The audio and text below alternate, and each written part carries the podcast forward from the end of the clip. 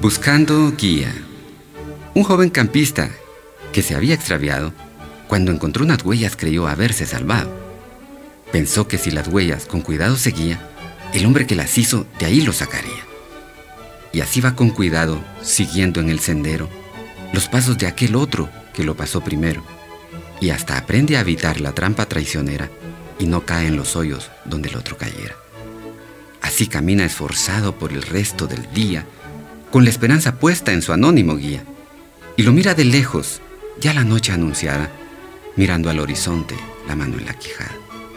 Se acerca presuroso, de júbilo saltando, le cuenta grandes rasgos por qué lo está buscando, pero queda triste, frustrado y sorprendido cuando el otro contesta, también yo estoy perdido.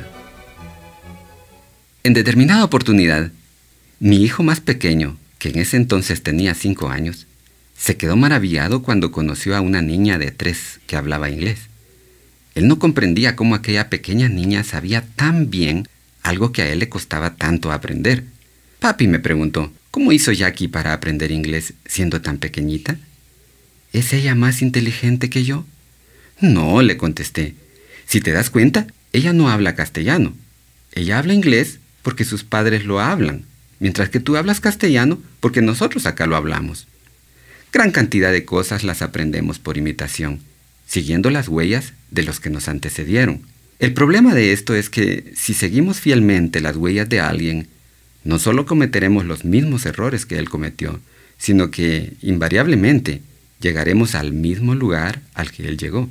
Pero el problema sería si la persona que estamos siguiendo no ha llegado precisamente al éxito. Hablando de matrimonios, tendemos a seguir los mismos pasos de nuestros padres, o de alguien a quien admiramos mucho, sin ponernos a pensar a qué lugar llegaron ellos. A partir de hoy, entiendo que seguir huellas es bueno, pero si el que las dejó es confiable. En cuanto a matrimonio, el modelo a seguir no es el de nuestros padres o cualquier persona por buena que sea. El modelo es Jesucristo y la Iglesia, como lo muestra Efesios 5:21 al 23.